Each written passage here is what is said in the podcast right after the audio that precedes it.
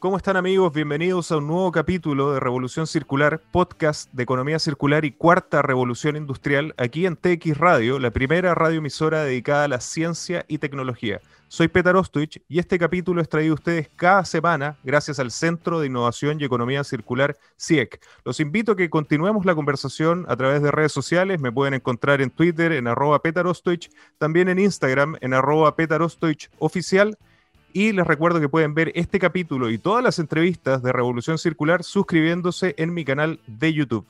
Hoy tengo una gran invitada, realmente de lujo. Ella es Clara Plata, licenciada y doctora en física por la Universidad de Granada en España. Desde el 2010 ejerce labores de gestión y diseño de proyectos en la Universidad de Málaga habiendo trabajado en temáticas como Smart Campus, innovación, emprendimiento y economía circular, área en la que se ha centrado desde el 2016. En el 2018 fue incorporada como gerente de operaciones y tecnologías de la empresa Semilla Ipster, empresa encargada de la transferencia de tecnología en el ámbito de la economía circular del consorcio MELISA, coordinado por la Agencia Espacial Europea y cuya labor se centra en desarrollar las tecnologías relacionadas con el soporte vital de astronautas que se realicen viajes de larga duración al espacio. Actualmente desarrolla proyectos relacionados con la creación de hubs de economía circular y la aplicación de la simbiosis industrial a parques tecnológicos. Clara, bienvenida a Revolución Circular.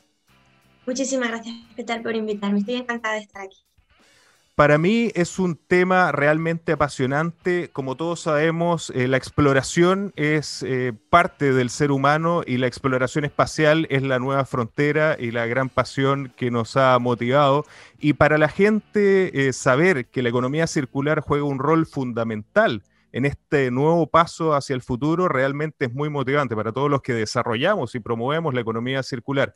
Primero, Clara, para la gente que no sepa, ¿nos puedes explicar eh, qué es Melissa, en qué consiste la empresa Semilla Hipster. Sé también que hay un, hay, un, hay un dato bien interesante en el significado del nombre y cuál es la relación con la Agencia Espacial Europea. Y bueno, a ver, comento un poco porque hay muchas entidades involucradas. Eh, por un lado, la Agencia Espacial Europea, como sabes, es la entidad dedicada en Europa al desarrollo de la carrera espacial. Eh, dentro de esa carrera espacial hay muchos ámbitos diferentes que van desde la fabricación de naves espaciales hasta el permitir que un astronauta sea capaz de vivir en esa nave espacial. En ese ámbito es en el que se centra el consorcio MELISA. Llevan ya 31 años, si no recuerdo mal, desarrollando las tecnologías eh, que permitan convertir una nave espacial en un entorno cerrado.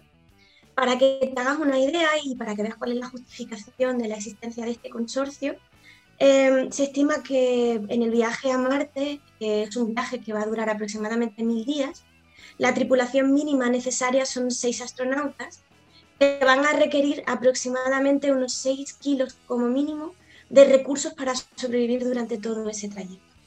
Eso hace que necesitemos eh, cargar esa nave espacial con aproximadamente 30.000 kilos de suministros para que puedan sobrevivir a ese, a ese viaje. Eso obviamente es un problema porque actualmente no existe ningún cohete sobre la faz de la Tierra capaz de levantar un peso así y sacarlo de la atmósfera. Entonces, la solución era eh, intentar reducir ese peso mínimo necesario para que ese viaje fuera posible. Pues ahí es donde se centraron eh, las primeras cabezas pensantes que forman parte de ese consorcio Melissa. Y básicamente lo que hicieron fue inspirarse en los ciclos que suceden en un lago.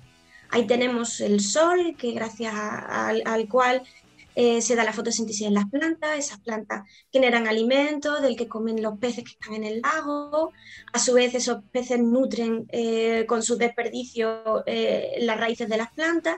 Y básicamente lo que tenemos ahí es un ecosistema cerrado. Pues el consorcio Melissa copió, digamos, ese ciclo, lo cortó en compartimentos y lo está intentando reproducir desde hace todo este tiempo que te comento dentro de una nave espacial. Entonces, en ese sentido, eh, ahora mismo el consorcio MELISA, que está coordinado por la Agencia Espacial Europea, pero en la que participan 15 entidades de toda Europa, y eh, de los que tenemos tanto universidades como empresas, como centros tecnológicos, y es ahí donde se crea la empresa Semilla Instar como puedes entender, para hacer un, desarrollo como este hace falta mucha inversión de la sociedad. para la Agencia Espacial Europea es una, una prioridad devolver de alguna manera a la sociedad esa inversión que la sociedad hace en ello. Y la mejor manera es aprovechar las tecnologías que se desarrollan en su ámbito, eh, convirtiéndolas en aplicaciones terrestres. Pues ese fue el origen de Semilla Ipstar. Semilla Ipstar es una empresa privada que se creó a instancias de la Agencia Espacial Europea para permitir la transferencia de tecnología del ámbito espacial al terrestre. Y con esto que te he comentado, de, tener un ciclo cerrado en el que se dan una serie de eh, procesos que permiten la vida, era inmediato el traslado del ámbito espacial al ámbito terrestre y más concreto en el ámbito de la economía circular. Así que ahí estamos. Nuestra misión como Semilla Istar es precisamente ese, conseguir que todas esas tecnologías desarrolladas para el espacio se trasladen a la Tierra. Maravilloso. De hecho, creo que este, esta entrevista va a ser muy motivante para las personas que quizás no veían la relación entre esta, esta nueva exploración, eh, nueva etapa de exploración espacial con la economía circular. Y a mí recuerdo patente cuando leí en algún minuto en una entrevista del 2018 al astronauta Katie Coleman, donde señaló, y lo tengo aquí escrito, la sustentabilidad para alguien como yo que planea ir a Marte es un sistema cerrado, entre paréntesis, una economía circular, al no poder ir a casa y traer esos suministros, lo que tú señalabas. Las cosas que debemos pensar aquí son exactamente las que debemos pensar para tener un planeta sustentable. ¿Cuáles crees que son estos desafíos que tenemos en el espacio y que nos pueden servir también para, para este objetivo de generar una Tierra más sostenible y qué rol juega la economía circular en ello? A ver, em, hay muchas cosas que ver ahí. Obviamente no es lo mismo desarrollar algo para una nave espacial que para la Tierra, porque efectivamente una nave espacial es un sistema cerrado. Eso tiene ventajas e inconvenientes de cara a la economía circular. La ventaja es que al ser un sistema cerrado es mucho más fácil controlarlo todo. No ocurre igual en la Tierra, donde tenemos un sistema abierto, en el que hay muchísimas más variables a controlar son mucho más eh, complicadas las situaciones que se pueden dar. Y sobre todo la variabilidad es mucho mayor que la que se encuentra uno en una nave espacial. Aún así, em, la economía circular se basa en cerrar ciclos de agua, materiales y energía que a escalas diferentes se van a dar tanto en una nave espacial como en, en el planeta Tierra. No debemos olvidar que, a fin de cuentas la Tierra es nuestra nave nodriza lo que ocurre es que eh, esa nave nodriza, esos sistemas de, reconversión y de recuperación, han existido de manera natural desde el comienzo de los tiempos.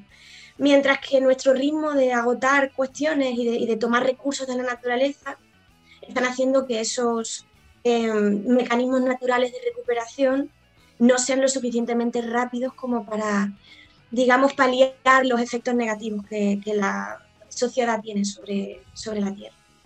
Y bueno, la aplicación es absolutamente directa. Eh, la experiencia que se está consiguiendo sobre sistemas que permiten regenerar, de alguna manera, es, es una copia doble, porque estos sistemas circulares en una nave espacial copian a la naturaleza y a la vez nosotros copiamos los espaciales para intentar ayudar a la naturaleza que sea capaz de, recuperarse. Así que bueno, em, por ejemplo, tenemos eh, un aprendizaje muy interesante que viene del reciclaje, por ejemplo, de la reutilización de aguas. Te cuento una experiencia muy interesante en la que hemos estado trabajando, porque una de las tecnologías que más avanzadas tenemos en este momento son precisamente el tratamiento de aguas eh, amarillas, negras y grises, eh, que ahora mismo es un reto. Eh, yo, por ejemplo, estoy ubicada en, en, Málaga, que es una ciudad del sur de Andalucía, en el sur de Europa, y para nosotros el agua es un gran problema porque no tenemos eh, lluvias a lo largo del año capaces de cubrir las necesidades que hay en muchos momentos del año en agua en, la zona. Pero sin embargo, a la vez tenemos grandes problemas de mal uso de ese agua, ya sea a nivel doméstico, ya sea en regadío, etcétera, etcétera.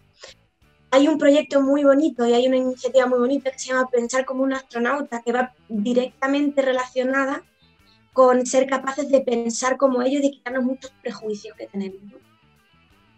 Ahora mismo una de las tecnologías en las que se trabaja es una tecnología para el tratamiento de agua amarilla que permite recuperar el agua con una calidad igual a la que se tiene en el grifo.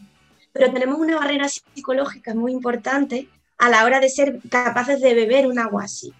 Entonces te pongo como ejemplo una experiencia muy bonita, eh, que es que este sistema está implantado en un contenedor que se ha utilizado como elementos de sanitación en, festivales de música, por ejemplo en Holanda, en muchos lugares. La normativa, y esa es otra cuestión relevante en este tema, eh, no permite que ese agua se beba de manera directa. Pero lo que sí se ha hecho como más casi experimento sociológico que, científico, em, o mejor dicho, tecnológico, es em, con el agua reciclada a partir de estos sanitarios, se ha criado, se ha cultivado hidropónicamente menta, con la que se ha hecho té que se daba a beber a la gente que utilizaba ese sanitario. Entonces había como, uy, ¿qué me voy a beber? Y ese, choque, ese choque psicológico, esa barrera era, era muy importante, pero es muy curioso porque en el momento en el que le contabas que eso es precisamente lo que hacen los astronautas, cambiaba automáticamente la forma de ver ese té que se estaban bebiendo. Entonces, creo que hay un gran aprendizaje en esa transferencia doble, ¿no? en esa vuelta del espacio a la Tierra, en el sentido de romper prejuicios y de fiarse de las calidades en, alimentación, en agua y en muchos temas que la tecnología puede conseguir independientemente de cuál sea el origen de ese agua o de ese alimento que nos estamos tomando. Interesante. De, hecho, cuando señalabas al comienzo eh, esta búsqueda de replicar los ciclos naturales, biológicos, en los ciclos industriales, creo que no hay mejor laboratorio o ejemplo, como tú dices, para tener este impacto en la conciencia que la experiencia de astronautas. Realmente tiene, e, entra de otra forma esa, e, e, ese mensaje. Y justamente en el 2018, eh, Semilla lanza el Circular Economy Hub y eh, antes, el 2017, ya llega a España. Eh, ¿Por qué esta relación con España y justamente esta decisión de, apostar por la, por la economía circular? ¿Qué es lo que están haciendo eh, hoy desde, desde Semilla? A ver, en primer lugar, em, me parece interesante comentarte por qué la importancia de los hubs, ¿vale? Em, como te digo, el origen de esa transferencia, de esa mm, como te diría yo?, colección de tecnología y de iniciativas relacionadas con economía circular, tiene su origen en tecnologías espaciales. Es importante notar que el nivel de madurez tecnológica de una tecnología desarrollada para el espacio no tiene por qué ser necesariamente el mismo cuando se aplica a la Tierra, por aquello que comentábamos antes de que en un caso hablamos de sistema cerrado y en el otro caso un sistema abierto. No siempre la transferencia es inmediata. Eso hizo que, mm, a pesar de que el pool de tecnologías que hay desarrollado ahora mismo en, Melissa sea muy amplio, no todas ellas se pueden aplicar de manera inmediata a la Tierra. Entonces, hacía falta generar lugares en los que se pudieran testear las aplicaciones terrestres de las tecnologías. Entonces, ahí vino la primera, la primera mm, pista que nos dijo que, algo había que hacer, ¿no? que algún tipo de entorno, de, de, ecosistema en el que este tipo de cuestiones se pudieran dar, había que crear. Luego, por otro lado, em, también nos encontramos con que era bastante importante em, cambiar las mentalidades, no exclusivamente eh, de la gente que aplicara esas tecnologías, sino que había que identificar qué habilidades necesitaba eh, toda la gente que vaya a empezar a trabajar en economía circular, porque supone un cambio de mentalidad muy importante. Y el hecho de demostrar que hacía necesaria una nueva un nuevo set de capacidades, eh, era muy importante también. Y por otro lado está eh, la importantísima labor de trasladar ese concepto a la ciudadanía. La economía circular nunca va a ser una realidad si la, si la gente de a pie no la solicita, no, no la exige. Entonces, ese es el origen de, de esos hubs. Em, el por qué comenzar en España también tiene una razón práctica.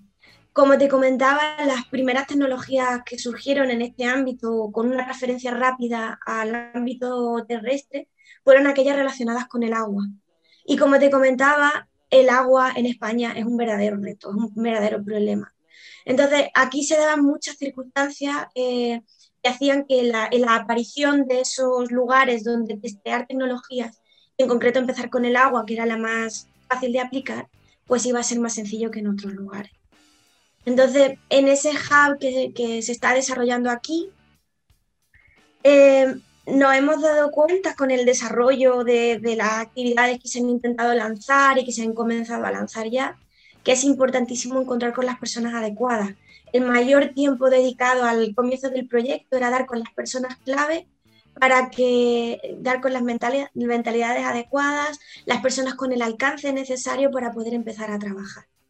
Y así pues llegamos a un encuentro con personal de, universidades, en concreto trabajamos con la Universidad de Málaga, en la que yo también trabajo de forma directa.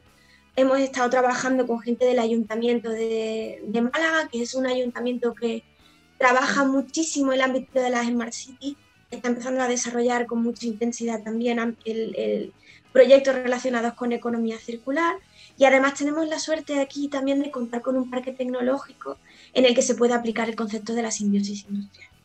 Así que bueno, teníamos, digamos, las piezas del puzzle y la cuestión ha sido empezar a construirlo poco a poco y a identificar los proyectos con los que arrancar. Y en primer lugar, pues hemos desarrollado formación, importante, crear formación, máster de economía circular en que se está desarrollando y esperamos que se empiece a implantar el próximo curso. Ya hemos empezado incorporando formación sobre economía circular en titulaciones existentes para generar interés, para empezar a em, un poco evangelizar de alguna manera, ¿no? hacer que la gente se interese por el concepto y lo comprenda.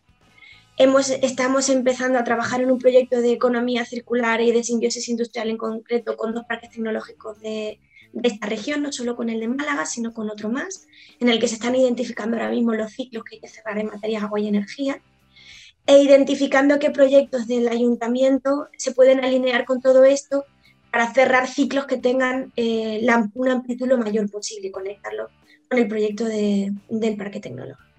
Así que ese ha sido el arranque de esta iniciativa clave eh, los actores, justamente la interconexión entre estos actores, pero más importante o tan importante es el propósito, ¿no? Y yo creo que ese paraguas que permite la economía circular de unir todos estos puntos es clave. Tú señalabas la importancia del agua. Yo ahora mismo estoy en el desierto más árido del mundo, en el desierto de Tarapacá y Atacama tenemos los mismos desafíos. Chile también está sufriendo eh, una, una, sequía tremenda y otras partes del mundo. Eh, yo leyendo algunos documentos de Melissa también se señalaba como desechos, ¿no? En exploraciones espaciales, bueno, hay un tema del agua, hay un tema de los alimentos y otro es el oxígeno. Eh, ¿Qué otros desechos o qué otros desafíos se están encontrando en, la exploración espacial? Bueno, desafíos hay muchísimos, como puedes imaginarte. Eh, por ejemplo, el tema de la alimentación es fundamental también. Em, generar em, no solo alimentos, sino hablar de una dieta que sea saludable y completa para un astronauta es un tema importante. De hecho, la otra gran línea en la que se trabaja ahora mismo es precisamente esa, la de, la, alimentación. Se está trabajando con mucha intensidad en el desarrollo de fotobioreactores para la producción de algas y de bacterias que son capaces de generar todos esos nutrientes que hacen falta para mantener a una persona viva obviamente no es, eh, no es suficiente con proporcionar un tipo de alimento, sino que tiene que ser una alimentación completa. Y bueno, eh, hay varios proyectos ahora mismo en, marcha, se están desarrollando nuevos fotobioreactores centrados tanto en espirulina como en una bacteria que se llama bacteria morada, que genera em, alimentos con capacidades nutricionales bastante elevadas y que además tienen la gran eh, virtud de que en ese proceso de crecimiento, a su vez, son eh, excelentes eh, reactores de tratamiento de residuos, con lo cual eh, combinan dos elementos fundamentales en uno. En este sentido, por ejemplo, otro, otro experimento muy interesante que se puede mencionar es que en, en Barcelona, la Autónoma de Barcelona, es uno de los componentes del consorcio Melissa, ellos ahora mismo tienen eh, una, la planta piloto más desarrollada de, eh, del consorcio en materia de investigación. Y tienen un ciclo cerrado en el que hay eh, un fotobioreactor produciendo espirulina que trata el oxígeno, perdón, el dióxido de carbono que, que producen unas ratas, creo que hay tres, y viven en ese ciclo cerrado. Ellas generan dióxido de carbono, que es el que consume la espirulina, y que convierte en oxígeno, que es el que respiran las ratas a su vez. Entonces, ese, ese mm, eh, entorno lleva funcionando ya un tiempo con todos los sistemas de control necesarios y de forma exitosa. Y de hecho, eh, fue su décimo aniversario en abril del año pasado y se acaba de ampliar incorporando una planta de producción de lechugas, que a su vez van también a producir oxígeno y a consumir dióxido de carbono, lo cual permite ampliar el número de animales que van a estar viviendo en ese ciclo cerrado. Así que esos son los tipos, a nivel experimental, los tipos de ciclos que se están cerrando. A otro nivel, por ejemplo, eh, en cuanto a la transferencia de tecnología al ámbito terrestre, eh, plantas no lechugas en este caso, pero otras similares se están utilizando como biofiltros para tratar internamente en algunos edificios eh, la cantidad de, gases, mm, mm, digamos, nocivos para, para el ser humano. Tenemos la suerte de estar viviendo un minuto donde nuevamente como humanidad estamos mirando las estrellas, soñando todos los días con, la suerte de convivir en un momento eh, donde este gran emprendedor y empresario como Elon Musk con su empresa SpaceX nos está dando noticias prácticamente cada semana de nuevos lanzamientos, pero lo que más me motiva a mí como emprendedor circular es que él señala claramente que la reutilización es clave para nuestro futuro como especie interplanetaria. Yo sé que, bueno, todos sabemos que SpaceX está colaborando con NASA, supimos hace unos pocos días se lanzó con la Agencia Espacial Europea también un satélite. Tengo dos preguntas en una. ¿Qué eh, ¿Están haciendo algo ustedes relacionados con, para, todos los que somos eh, seguidores de SpaceX, algo con SpaceX o algo con, con NASA? ¿Y qué están haciendo en específico eh, para esta siguiente frontera que es ir a Marte? Bueno, directamente el consorcio Melissa no participa con, con SpaceX, al menos por ahora, porque lo que es cierto es que el programa Melissa en cuanto a soporte vital es el más desarrollado que hay ahora mismo en el mundo. Eh, de hecho, se colabora estrechamente con la NASA, pero eh, digamos que es el que lleva las tecnologías más desarrolladas.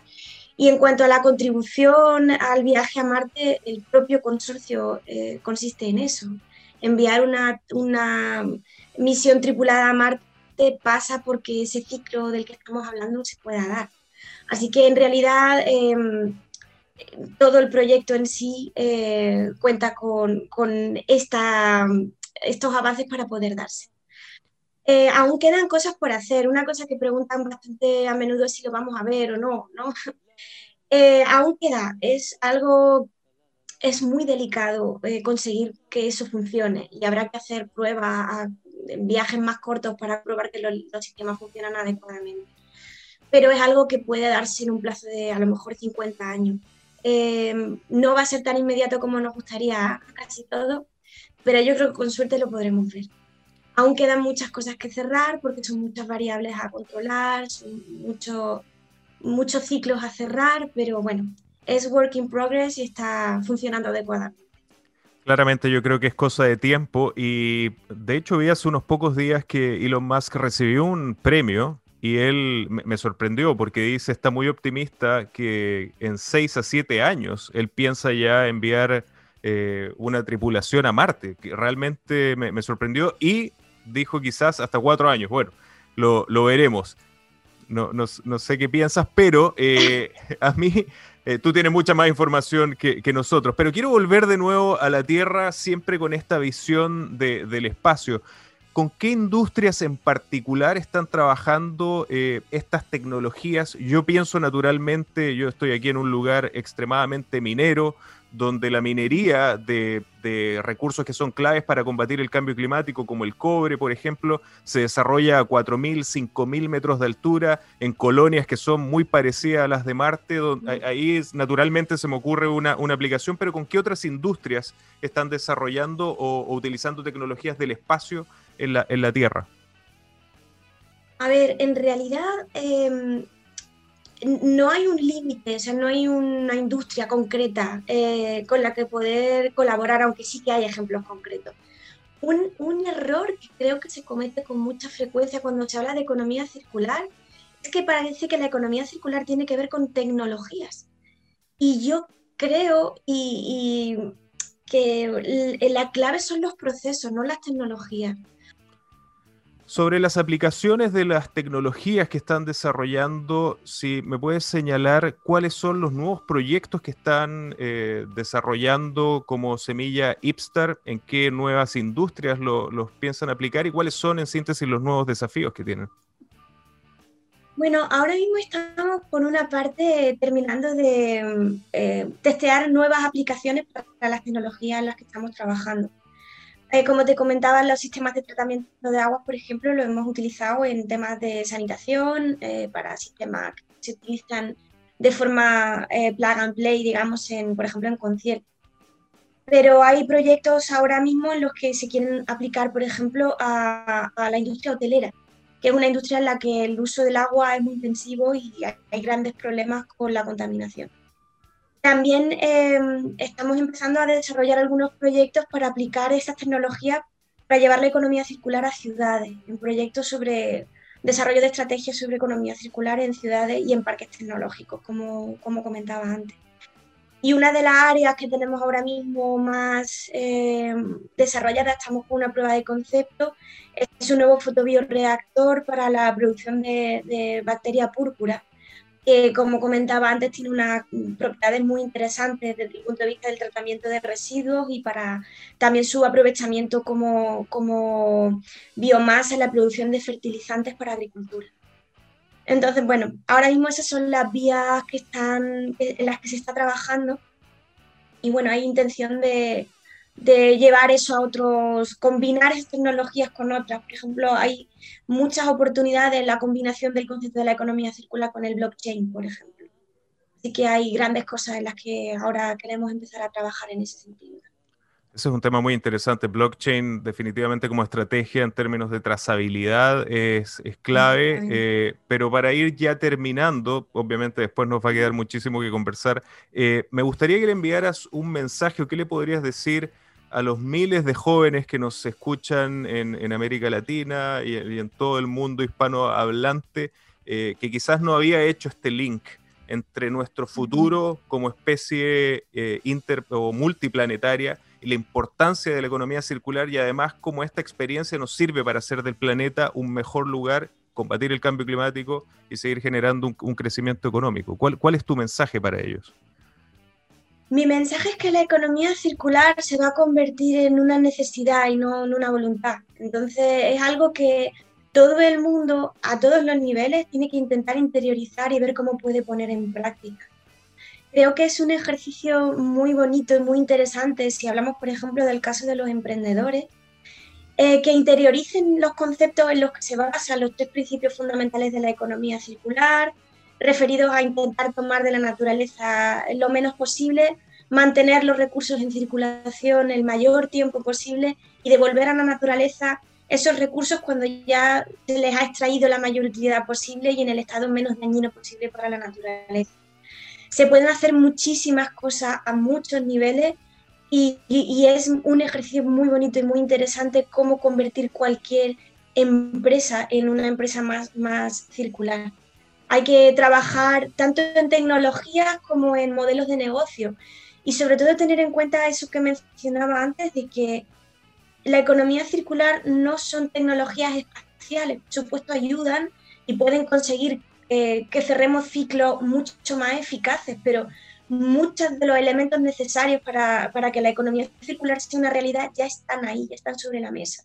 Y es simplemente encontrar la manera más adecuada de establecer las conexiones y de crear procedimientos más inteligentes y, más económicos. ¿no? no hay que olvidar esa palabra economía, no desde el punto de vista del gasto, sino del buen uso de los recursos. Así que creo que el, el mensaje más importante es que la economía circular es para todos, se puede aplicar a todos. Solo es cuestión de hacer el esfuerzo de plantearlo y encontrar la forma de hacerlo. Excelente, yo creo que es además, que como se señalaba en algún minuto, la forma de pasar de esta antigua forma de ver el mundo de la economía del cowboy, del vaquero, a la nueva economía del astronauta, del hombre del espacio, donde se toma mucho más cuidado de los recursos que son valiosos y escasos, somos más inteligentes, más eficientes y más sostenibles.